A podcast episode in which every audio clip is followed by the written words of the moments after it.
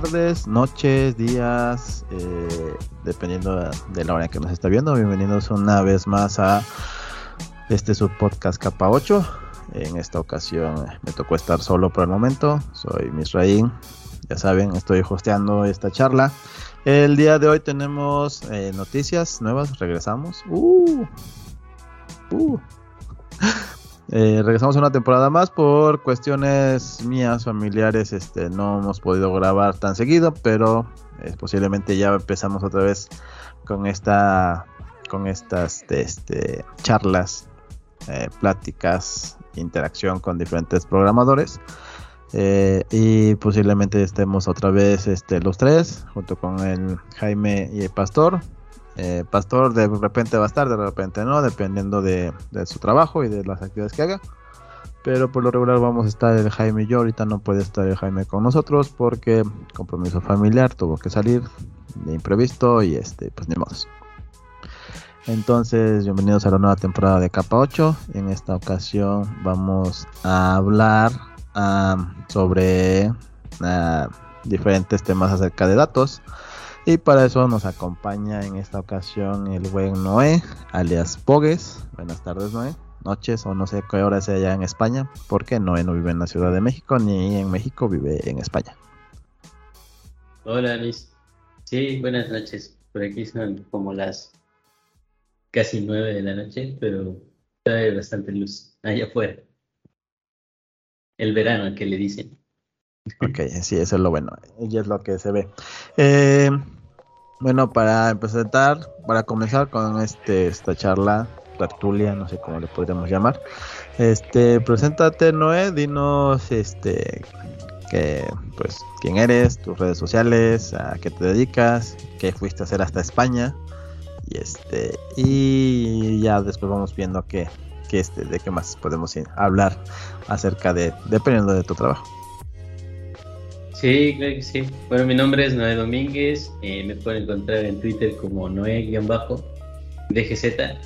Eh, o tengo un blog, noedomínguez.com. No lo actualizado últimamente, pero espero retomarlo pronto. y este. Bueno, eh, estoy aquí en España trabajando como ingeniero de datos en una empresa que se llama Devinta que tiene marketplaces y anuncios clasificados alrededor del mundo. Y, estoy trabajando pues en esta en esta onda de la ingeniería de datos que es algo eh, relativamente nuevo para mí porque antes yo estaba haciendo otros roles pues no sé más relacionados como a backend eh, lo que le llaman como el full stack que sabe más backend eh, que frontend en mi caso. Y este y bueno, pues sí, como este paso hacia el Data Engineering, eh, un poco porque aprendí a programar en escala y porque quería también aprender a, aplicar más escala. Y bueno, antes hice una, una maestría relacionada a sistemas de recomendación para Internet of Things. Y, y bueno, pues como que esta banda de los datos eh, me parecía interesante como para dar el siguiente paso como en mi carrera o al menos este eh, pues el siguiente paso a veces lo relacionamos como hacia adelante pero a veces eh, en este caso pues para mí fue como hacia hacia otro track o hacia otro camino no que fue esta esta onda de los datos. Ok, bueno, y eso te lleva hasta España y eso es lo, lo bueno que tienes, incursionaste en nuevos lugares.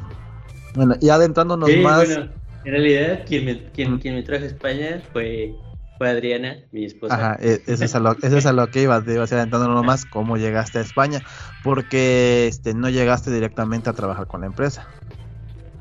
Sí, es correcto. Este, no, pues vine yo acompañando a mi mujer a, aquí, porque vine a hacer una maestría y, y pues ya después por aquí encontré trabajo y bueno, me facilitó muchas cosas el tener trabajo aquí porque estaba trabajando yo remoto, pero pues ya ven que eso de vivir en otro país eh, usualmente lleva como muchas ondas burocráticas y pues una de las cosas que facilitó todo fue que yo tuviera empleo en Barcelona y pues ya.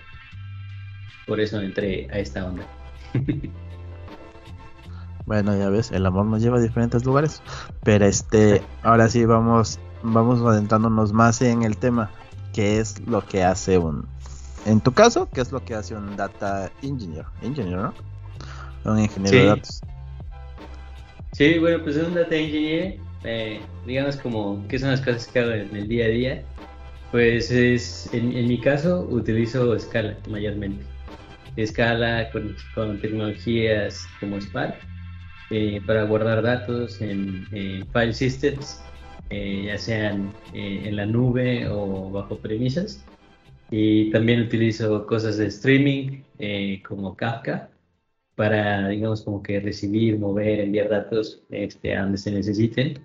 Y, digamos, como que preservar el dato de, de, principio a fin, ¿no? Desde que se envía a la plataforma y hasta ponerlo en los formatos que lo necesitan otros equipos, este, con la calidad de datos que necesitan, generando métricas también acerca del dato, acerca de los procesos, etcétera. Entonces, este, pues mayormente utilizo eso. Eh, en mi caso, pues eh, Kubernetes eh, y o sea, Kubernetes como plataforma para ejecutar este, estos este, estos procesos y, pues, pues cosas en la nube, ¿no? En, nuestro caso, pues Amazon. Oh, bueno. Sí, muy interesante. A mí lo que me llama, como que te decía hace ratito, este, esta es más, bueno, no es tanto eh, adentrarnos tanto en los temas, sino más este en la cuestión de cómo es trabajar como data engineer. Este, por ejemplo, en tu caso tú ya sabías escala pero tú, tú cómo, y ahorita con la experiencia que tienes, tú, este, ¿qué crees que necesita alguien si se quiere meter como data engineer o como alguna otra cosa de, por ejemplo, no sé qué más hay, data, ¿data qué? Ay, se me fueron los nombres. Ah, bueno, pues otros perfiles que hay, digamos, como relacionados, pues también está el data scientist, está el data analyst, el machine learning engineer, digamos como que son otros perfiles diversos que también utilizan datos en su día a día, pero para otros propósitos, ¿no? O sea, lo que tienen en común, lo que tienen en común es que manejan datos, ¿no? Pero este la, la, la cuestión o el punto al que quería llegar es que, crees que, que si alguien quiere meterse a ese mundo de los datos, tú, tú este, ¿qué le recomendarías que debe de saber como mínimo? O no sé, o, o qué, qué es lo, por dónde tendría que llegar, vaya. ¿Por dónde tendría que adentrarse al mundo de, los datos? Pues en, digamos, como que hay mucha gente que utiliza, por ejemplo, Spark, eh, ya sea directamente con Scala o con Python. Eh, y también hay otras herramientas como de prestación de servicios y así con Python, pero mayormente lo que existe está relacionado como a la JVM, entonces puede ser Scala, Java, Kotlin, más o menos eh, algunos de los lenguajes de programación que se utilizan. Y ya de ahí las soluciones que hay, pues no sé, eh, soluciones de mensajeo, por ejemplo, ahora eh, Kafka, que, o sea, este Apache Kafka es, digamos, como el primero, eh, digamos, como mensajero que hay, pero de manera distribuida. No sé, a lo mejor antes habían escuchado como RabbitMQ, o no sé, tal vez CloudTV, estas otras herramientas que también sirven como para conectar servicios y hacer mensajeo entre procesos, etcétera, pues también, también existen, ¿no? Eh, no sé, a nivel Amazon pues puede existir algo como Firehose, este, y bueno, pues cada, digamos, como que cada plataforma de la nube, pues como que tiene su servicio. Pero mm, más que, más que nada, digamos, como que el, data engineer, pues, eh, lo que tienes que hacer pues es digamos como que hacer ciertas APIs de pronto este, recibir datos a través de ellas empujarlas este, después a mensajeo ruteo este cálculo de, de, métricas de calidad eh, de, los datos porque usualmente los datos pues vienen en muy malas condiciones eh, sobre todo cuando son muchos equipos los que tienen que converger en Ajá. tipo de datos. Por, decir, por decirte algo, ¿no? este, eh, hay, hay datos que vienen, por ejemplo, de trackers eh, por ejemplo, de dónde el usuario da clic, ¿no? O que, cuáles fueron los anuncios que le, le, gustaron más, eh, o digamos que los que les dado clic así de uno por uno. Eh, eso, pues hay trackers que se utilizan, pues no sé, ya, ya lo sabemos de parte de Facebook, de parte de Twitter, de parte de nosotros es como, digamos, como que en nuestros sitios y recogemos esa información para después ofrecer una mejor experiencia al usuario a la hora de que entra a los servicios. Entonces, por ejemplo, tú puedes entrar, no sé, en México a segundamano.mx, este, que es uno de los marketplaces que tiene eh, la empresa, y, y, pues ahí mismo, pues hace cuenta que hay, hay ciertos trackers en las aplicaciones móviles, digamos como que puede haber un tracker de iOS, un tracker de Android, un tracker en web, y digamos como que pues son tres equipos distintos los que los integran. Y entonces, ¿cómo haces que los tres equipos entreguen pues un dato de buena calidad, que sea homogéneo, que venga en los formatos que, que, necesitas? Porque, por ejemplo, una cosa que a todos nos, nos ha pasado como programadores es, eh, y que es un problema, es cómo parsear, este, por ejemplo, fechas, ¿no? Hay así en mil formatos de fechas. Sí, eso sí, eso sí, me ha tocado bastante que luego lo, te dicen lo necesito así y lo estás poniendo de otra forma y luego ya te dicen no, pero es que a mí me lo traen de esta forma desde la API o desde cualquier lado y no te lo puedo poner así. Sí, sí, sí, me acuerdo, es un rollo, las fechas sí es un rollo. Sí, es un rollazo esta, esta parte de las fechas y en todos los lenguajes, ¿eh? Y, y pues bueno, por ejemplo, ese tipo de cosas pues a veces se necesita. Y cuando tienes un, sistema distribuido y con que recibe datos de todo el mundo, pues necesitas saber si esos datos vienen, que si en el horario de México, que si en el UTC, que si no sé qué. O sea, todas esas cosas necesitas saber.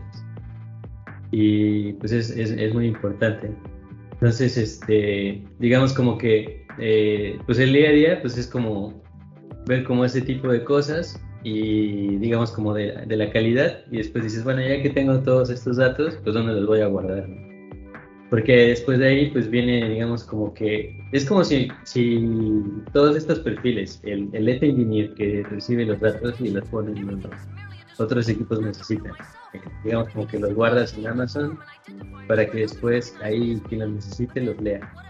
Pero, por ejemplo, eh, algunas cosas que, necesitas hacer es como particionarlos por, por hora, por día, por fecha. Entonces, este, porque hay ciertos datos que se necesitan de esa manera. Y entonces, pues, haz de cuenta que pues, los datos que son por hora, este, pues, eh, creas, no sé, por ejemplo, eh, la fecha del primero de agosto, la hora cero, y entonces ahí tienes como todos los datos que, que van y digamos como que es administrar como un sistema de archivos en la nube para que pues el siguiente perfil que pueda hacer uso de él pues haga uso de él. En, en nuestro caso, o, bueno, en general, digamos como si viéramos esto como si fuera una cadena de valor de datos, el que sigue pues a lo mejor es un analista de datos que pues llega y encuentra los datos en crudo y de pronto dice, no, pues a ver, voy a generar un dashboard que me diga este cómo va el tráfico de los sitios a través de las horas del día, Y te puede hacer, pues, este, esos indicadores y que, no sé, que si te puede hacer un, drill down o digamos como que, eh, que te los puede organizar como los que vienen de, este, aplicaciones móviles, los que vienen de web, no sé qué, y así, ¿no? Entonces, este, este tipo como de indicadores, pues los, los hacen mucho los analistas. Y también ellos, este, saben también identificar eh, cuando los datos tienen, defectos, ¿no? O sea, de pronto así que, ¿sabes que Hay un hoyo de datos entre tal hora y tal hora, ¿no? Entonces, usualmente ellos son los que a veces nos dicen, oigan, ¿saben qué pasó? Porque, no sé, a lo mejor hubo este, cierta hora que está incompleta o que no sirvió, etcétera. Entonces, a veces este, esas cosas, pues los analistas de datos son quienes cachan eh, estas anomalías, ¿no? Y que a veces pues pueden hacer algunas cosas para, digamos, como que los datos tengan este, un significado a primera instancia un poco más útil que simplemente tener eventos que están guardados por hora. Ok, pues sí, es que mm, es que también depende de qué tipo de datos y para qué los ocupes. Pero como esto este engloba todo, son diferentes cosas las que este, se tienen que ocupar para porque o sea, al final uno los recopila, otro los administra, otro los muestra, otro los usa para qué, no sé.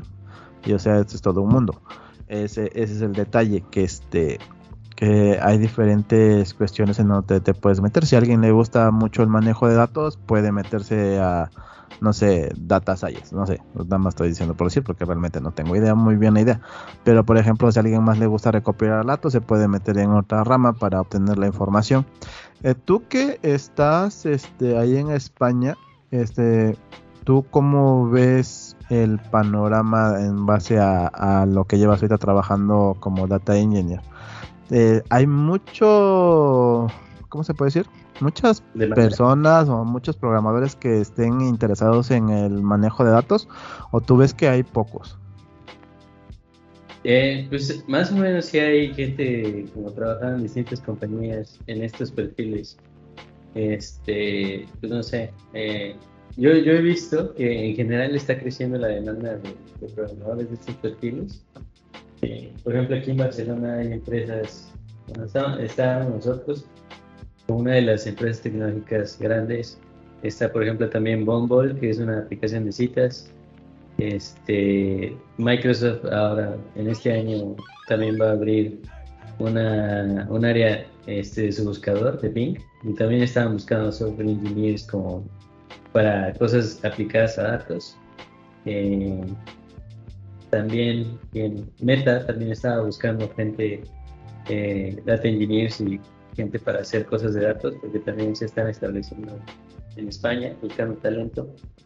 Eh, y bueno, yo he visto un sinfín de empresas más chicas o también en otras áreas, no tan tecnológicas, no sé, como Bayer o como, ah, no sé, bueno, este, Bayer está como en farmacéutico, este, supermercados, eh, Incluso está, por ejemplo, el mismo eh, Barcelona.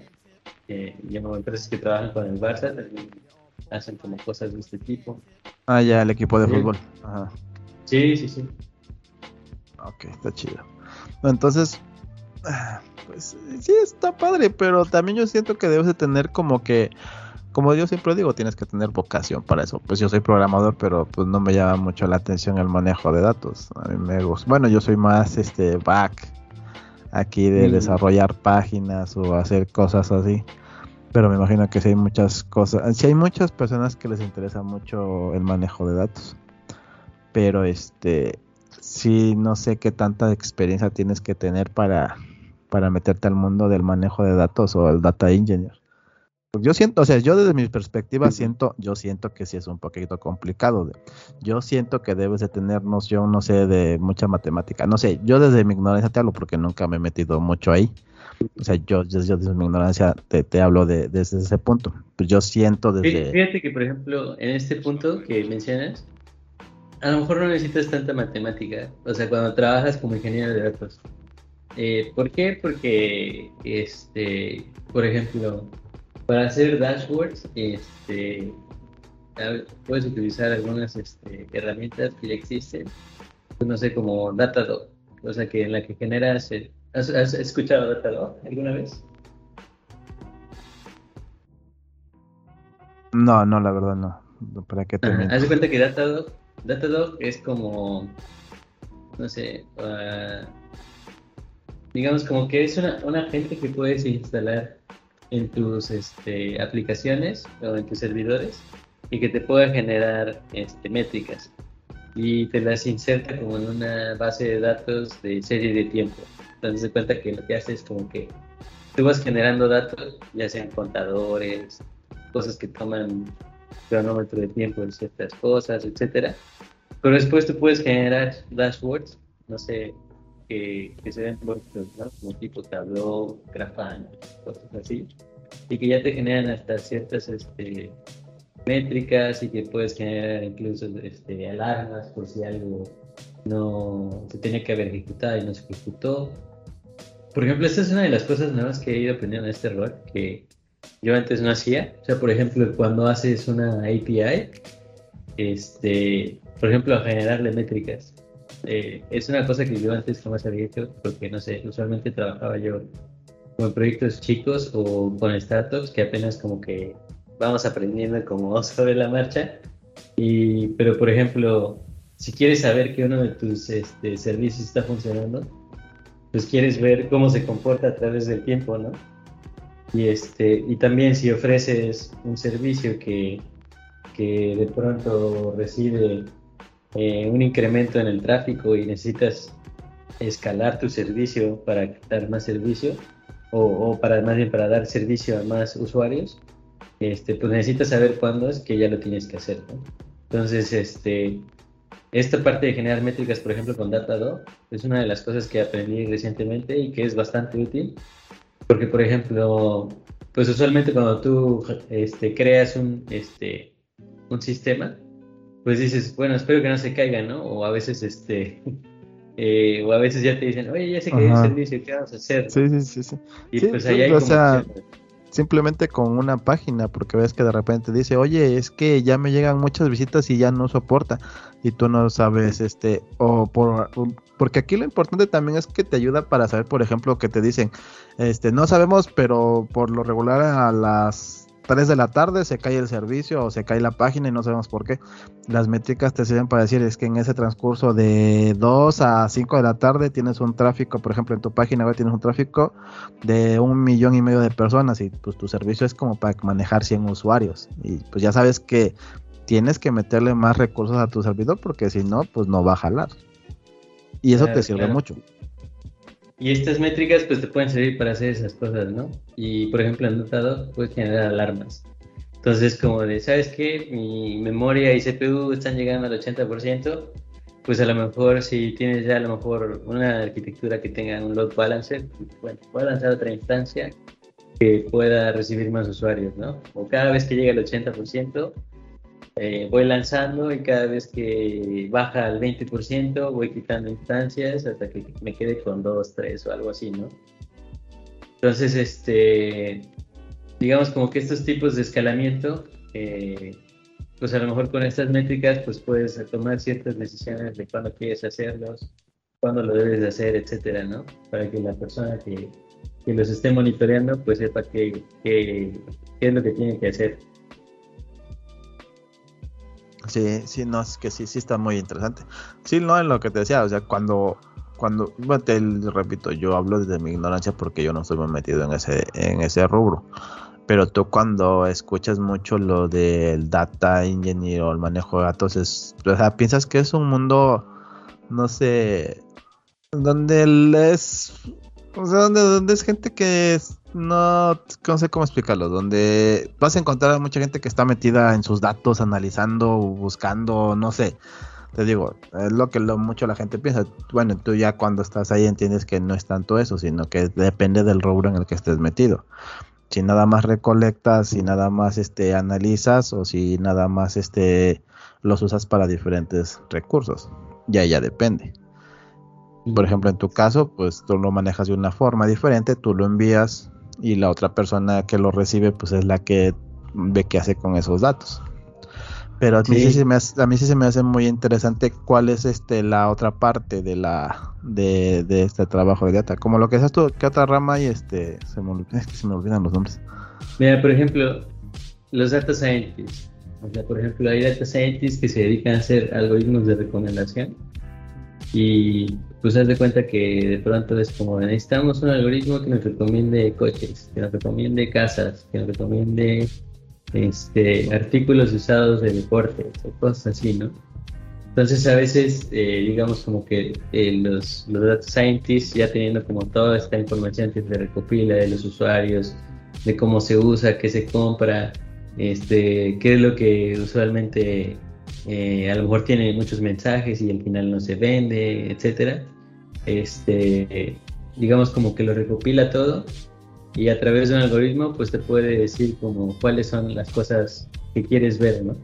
Eh, a través de la recomendación o personalización para tu usuario. Entonces se hace cuenta que, por ejemplo, no sé, entonces digamos, tomamos el ejemplo de los coches. Entonces se cuenta que el, el, el, el científico de datos pues toma todos los datos que pueda haber posibles y de ahí va a decir, no, pues sabes qué, utilizando estos tres, cuatro datasets que hay y tomando estas columnas y calculando ciertas cosas, eh, o digamos como calculando cierto ranking con, con, estas columnas, podemos hacer que la gente se interese por, por ver lo que le gusta, ¿no? Entonces, este, pues no sé si a lo mejor que te gusta el color, que te gusta una marca, que te gusta este, digamos como que cierto clúster de coches, a lo mejor ya sea de lujo, o a lo mejor que sean deportivos, o a lo mejor que sean como económicos de ciudad, o a lo mejor que sean de cierto rubro como híbridos, etcétera, que los pueda identificar y que después te los pueda mostrar a ti para que encuentres lo que estás buscando, Entonces, este, el científico de datos, digamos como que a través de estos datos que ya existen y a través del uso pasado que ya han hecho los usuarios, puedan hacer predicciones de qué es lo que, lo que el algoritmo cree que te va a gustar a través de, de, un, algoritmo de recomendación o de personalización. Entonces, este, eh, pero por ejemplo, digamos como que estos algoritmos pueden calcular a lo mejor digamos como que estas cosas y de pronto pues el usuario le muestras un ranking de 10 cosas y a lo mejor la que tú creías que más le gustaba pues al final no le gustó. Y se fue con la opción no la 1, no la 2 sino la 3 que le ofreciste. Y entonces digamos que a la hora de que los usuarios dan hacen uso de la plataforma pues dan también como cierto feedback este, de los algoritmos de recomendación que otra vez entran en este pipeline que el ingeniero de datos recibe este dato, le pone el lugar donde necesita, se generan este, dashboards, etcétera, y a lo mejor el científico de datos después puede encontrar feedback para sus algoritmos. O digamos como que eh, estas, estos perfiles usualmente sí son como más, más a lo que tú decías, ¿no? Como que necesitas saber muchas matemáticas, que necesitas saber estadística, que necesitas saber machine learning, estas técnicas, pues que en general pues son de, estadística mayormente de probabilidad. Entonces, este, en, este otro eh, perfil, pues sí se usa un poco más. Sí, o sea, como quien dice, hay ahora sí que hay espacio para cada persona dependiendo de lo que le guste. Porque si se escucha, o sea, sí, la verdad es un es una rama de este muy, interesante porque eso engloba muchas cosas.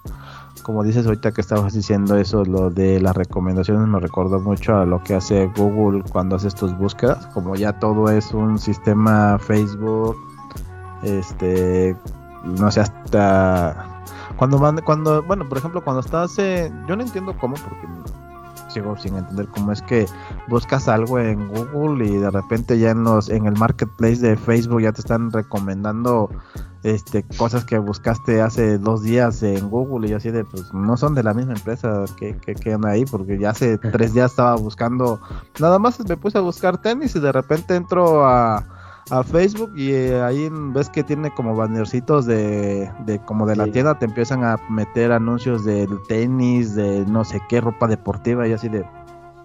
¿De dónde saca información este compa mía? Digo, porque Facebook no está conectado con Google. Ah, pero, por ejemplo, imagínate que lo, digamos como que en lo que trabajo es algo como si fuera un Google Analytics, pero que pertenece a una empresa. Y haz de cuenta que ves que el Google Analytics, pues agarras y lo metes en, la página, ¿no? Y metes ahí Claro. Y después ya ni sabes a dónde se van los datos. A, ti lo que te muestran, o digamos que te dan a cambio, o que te da a cambio Google, es un dashboard que te generaría un analista de datos. Que es que de dónde viene la gente, a qué hora entra, que cuántas personas fueron, que cuántas sesiones, a qué hora se salieron, a qué hora entraron, que desde qué este, dispositivos, etcétera. Así de qué, a qué página entró, cuánto tiempo se quedó en cada página, todo el árbol de navegación, ajá. Exacto, exacto. Entonces, pero pues esto también se conecta al mismo tiempo con las cosas que, tú vas buscando en, en, este, en Google, etcétera, ¿no? Pero al mismo tiempo que tú metes eso, a lo mejor metes un, un, este, un script de, de Facebook en el que te va a enviar, este, no sé, o que quieres hacer las cosas estas del pixel para ver si se completó una venta o no, o este, que después puedas hacer ads, etcétera. Entonces, ¿qué hiciste? Ya, ya instalaste otro tracker de Facebook. Entonces, imagínate tú, eh, que ya se cuenta que estás buscando una tarjeta gráfica. Y dices, no, pues estoy buscando en la Nvidia, RT, bla, bla, bla, Y de pronto le das clic al primer feed y te fuiste directamente a ver ese producto. Pero a lo mejor esa página tiene dos trackers. Tiene a lo mejor el de Google y a lo mejor tiene el de Facebook.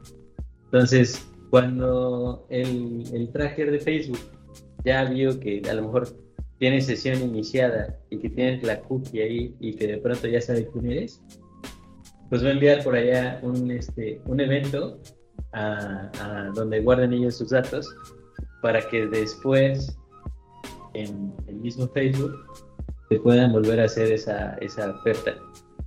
Y digamos como que si alguien pagó una este, para venderte esa, esa este, tarjeta, pues después pues este te pueda, digamos, como que seguir persiguiendo ese, ese ad hasta que concretes la venta. O más bien ah, concrete la venta la, la página. Ajá, sí. Porque te pone recomendación así, porque lo mismo te pasa con Amazon. O sea, cuando compras mm. cosas en Amazon o exploras en Amazon, ya en Facebook ya te salen recomendaciones directamente de la página de Amazon o de Mercado Libre. A mí lo que hace más extraño, yo nunca he entrado a Mercado Libre. O de repente, alguna vez he entrado a Mercado Libre y te salen anuncios de Mercado Libre en Facebook. Y a mí, bueno, te digo, a ti, a ti se te hace extraño así de, tiene mucho tiempo que, no me meto a esas páginas y ya aquí me andan saliendo publicidad y hace mucho que no compro cosas así. Pero sí, tienes razón, tienes razón, o sea, todo, todo está conectado al final. Si quieras o no, todo está conectado y todos son datos. Y, y tú, tú, quieras o no, tú, tú, tú eres un dato más. Tu perfil de Facebook es un dato más que pues ahí está en internet. Como dicen, nada, casi nada de internet se elimina, todo queda ahí.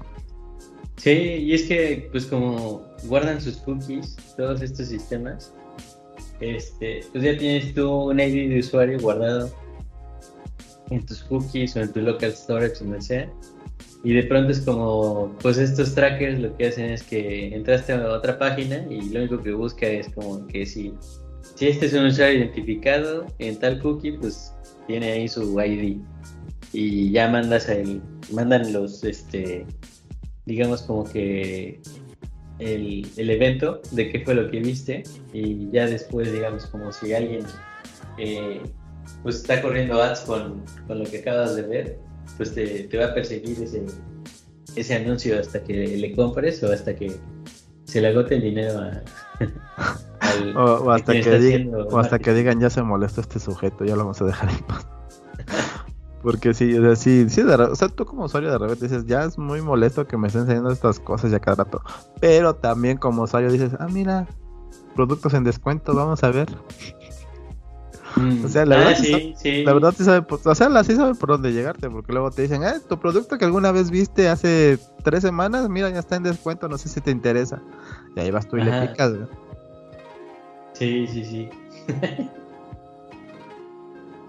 No, pues es que sí es la verdad, o sea, saben de dónde llegarte. Ese es el, bueno, ese es su trabajo. Por ejemplo, eso, o sea, valga la redundancia, a eso te dedicas ahorita. Te podría decir. Eh, pues sí, digamos como que una parte de todos estos perfiles que hacen este tipo de cosas, pues sí. Sí, sí, sí. Y pues, ajá. No, pero te digo, y es este, y al final sabes que hay una, hay personas trabajando detrás de eso y hay personas que, les gusta hacer eso. Este, ya, ya este, para que no se te haga muy tarde, ¿no? Porque llevamos un ratito aquí en la charla. Eh, para, para una persona que quiera este, trabajar en algo de data, ¿Tú crees, o sea, tú crees desde tu perspectiva es necesario que, porque uno estando aquí en México, yo realmente estando aquí en México no sé qué tantas empresas ocupen este a data engineers o a data science o, esto aquí en México. ¿Tú crees que si a alguien le interesa mucho este mundo tiene, o sea, que migrar o buscar este trabajo en otra empresa? No tanto migrar, porque muchas veces ya se trabaja remotamente. Pero, o sea, ¿tú crees que sí es más fácil en otro lado en comparación de México? Eh, sí, bueno, es que por ejemplo aquí, pues digamos como que ya es algo, un tema que se ha venido trabajando desde hace varios años.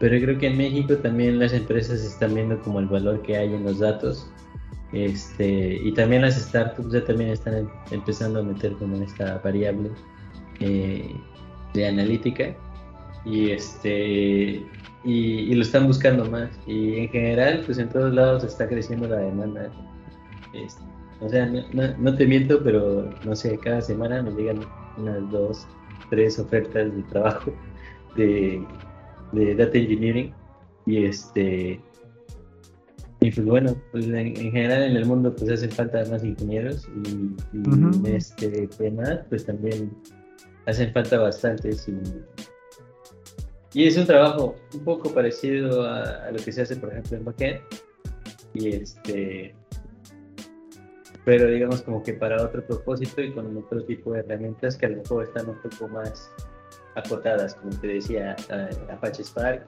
este, a lo mejor Apache Kafka, pues, algunas otras herramientas como, no sé, Snowflake, este, cosas digamos como que para orquestar eh, servicios. Y pues ya, y de ahí hay digamos como que eh, hay que chambearle a hacer cosas de scripting, cosas de APIs, etcétera, pero en general pues, pues es, un, es un trabajo que a lo mejor no, no se ve tanto hacia el usuario, pero pues que también es muy importante en estos días. Y, yo creo que está creciendo. Y, la verdad que si, alguien está como buscando algo nuevo que, hacer en, en, el, en la industria, yo, yo, sí se lo recomendaría. Ya, ya, disculpa, es que me entró una llamada. Este, pero aún así, o sea, yo siento que, que aún así México está creciendo ya más en tecnología, pero igual es muy rebuscado hasta cierto punto. Yo, o sea, yo lo que he visto es que es más fácil que tú puedas trabajar remoto para una empresa de Estados Unidos, porque quieras o no, luego ven el trabajo mexicano como bueno y barato. Estando aquí en México, claro, porque estando en Estados Unidos, pues no es lo mismo. Ganas en dólares, ganas en, gastas en dólares. Estando en México, ganas en dólares, gastas en pesos. Mm. Y o sea, sí, o sea, yo lo que he visto es que aquí en las empresas mexicanas hasta cierto punto es un poquito más complicado porque no, dependiendo de la empresa, claro está, porque no todas piensan igual, pero algunas no valoran mucho el trabajo. Eres una, una mano más que está trabajando, no te gusta, pues sale, hay otros 50 becarios que están dispuestos a, entrar a la empresa. Yo siento que a veces en yo siento que a veces en otros lugares este aprecian más el trabajo porque saben que, que la mano o sea, el equipo se encarga de, muchas cosas y si no tienes bien al equipo o si algo no está bien con ellos, pues el trabajo no va a salir. Sí, sí, sí. Yo no sé si es el componente un poco más como cultura de la empresa, que también es súper importante y, pues ojalá se pongan pilas las empresas de México porque pues ahora muchas empresas de Estados Unidos están llegando a, a por todos los, los programadores que hay en México ofrecer pues mejores sueldos, mejores condiciones, mejor trato. Ajá, y hasta a veces no te dicen, este, no, vente a Estados Unidos, no, aquí quédate, no te preocupes, nada más entrégame, yo te pago, entrégame, yo te pago, y así se te hace mucho más fácil. Y es lo, y es lo malo, porque mucha, mucha mano, o sea, mucha mano buena ya no está aquí en México. Yo, o sea, por ejemplo, de los, de los amigos que conozco, este, por ejemplo, ya Hugo también es muy bueno, ya se fue para Inglaterra. Tú andas en España. Luis hace seis años se fue a Estados Unidos y lo trabaja para EA. Otros amigos trabajan, pero no tanto para empresas mexicanas, sino empresas americanas. O sea, ya muy pocos trabajan para empresas mexicanas que desarrollen o hagan algo para empresas mexicanas. Sí, sí, sí. Y pues bueno, hay que aprovechar eso porque pues en general eh, hay buenas oportunidades este, eh, en general y ahora con la pandemia pues muchas empresas están volviendo remotas, 100% remotas o híbridas. Entonces, este, eh, pues hay que aprovechar las oportunidades que hay. Sí, realmente ahorita ya se abrieron muchas más oportunidades más para nuestro ramo porque ya muchas empresas ya se dieron cuenta que no es necesario que estés ahí físicamente. Y regresamos a lo mismo, el problema con muchas empresas mexicanas es que te quieren ahí nada más para ver que si realmente trabajes, o sea, no, no les importa que, que si cumplas o no cumplas con las con tu trabajo. Quieren verte ahí para ver que, que estés haciendo algo y luego no tienes nada que hacer. Pero bueno, este, ¿alguna recomendación, algo que también nos quieras contar, ¿no? Acerca de, de data science o de programación o algo que les recomiendes a los que nos escuchan que se pongan a aprender, aparte del inglés, claro está. Pues, pues no sé, si, si tienen alguna pregunta, pues igual si, quieren que me contacten en Twitter, este, eh, también tenemos por ahí un, si quieren aprender escala, tenemos una, bueno, teníamos un grupo de escala en, en Puebla y en México, que era Escala México, y está en GitHub como Escala MX, y tenemos por ahí unos tutoriales de escala, de, del, la escala de Twitter, y este, y bueno, también es otro mundo escala en sí mismo, y este, y pues se lo recomiendo también, está cool, está súper cool. O sea, como que es el lenguaje que no se utiliza así mucho, pero como que tiene ciertas aplicaciones muy puntuales y tiene también como pues ciertas cosas interesantes sobre concurrencia, algunos proyectos como CATS, CATS y CATS Effects, este, como SEO, este, también toda esta onda que tiene con su sistema de tipos y que, por ejemplo, ahora está haciendo eh, unas APIs con una librería que se llama Tapir, que te no sé si te ha tocado hacer documentaciones de APIs con Swagger. Eh, no. No. O usarlas. No, Usarlas sí, creo que sí usarlas sí, pero no hacerlas no todavía no. Te das cuenta que Swagger es como un, bueno, ahora se llama OpenAPI 3. Es, digamos, como que generas un documento JSON, YAML, etcétera, que tiene cierto este, formato y te genera una UI para que puedas usar una, una API, ¿no? Entonces te dice, pues qué códigos te regresa HTTP, que qué tipo de errores y qué formato tienen y qué tipos de retorno tiene cada uno de los endpoints, etcétera. Pero haz de cuenta que esta biblioteca que está usando ahora se llama Tapir y haz de cuenta que lo que hace es que te maneja a nivel de tipos y a tiempo de compilación este digamos como que, que tu API entregue lo que realmente dice y con los formatos que realmente dice. Entonces se hace cuenta que el, el, sistema de tipos de escala, desde que tú creas este documento que, que, que es el OpenAPI, este, o lo especificas, hace que a la hora de compilar cheque que lo que estás devolviendo en tu API sea lo que realmente estás diciendo y tenga ese formato que Ajá, sí, sí, o sea que realmente lo que dices que funciona tiene que funcionar como dices que funciona. Porque luego lo que te pasa es que te dicen, ay, es que te devuelvo esto, pero es que este no es el valor que se supone que tienes que devolver. Ah, pero aquí dice la documentación que sí, pero pues no es. O sea, ese te, te fuerza a que lo que es, tiene que ser no es creo es lo que, está escrito en el código. Ajá, sí, es, no es creo que no es. Me está diciendo que es esto, tiene que llegarme esto, no me está llegando esto. ¿Qué pasó ahí? Sí, y, está súper interesante, ¿eh? o sea, me ha, me ha, gustado mucho. Y lo que más me ha gustado es que, o sea, es como, o sea, o sea tenemos los frameworks web, digamos como que para APIs, no sé, este, Laravel, por decirte algo, ¿no?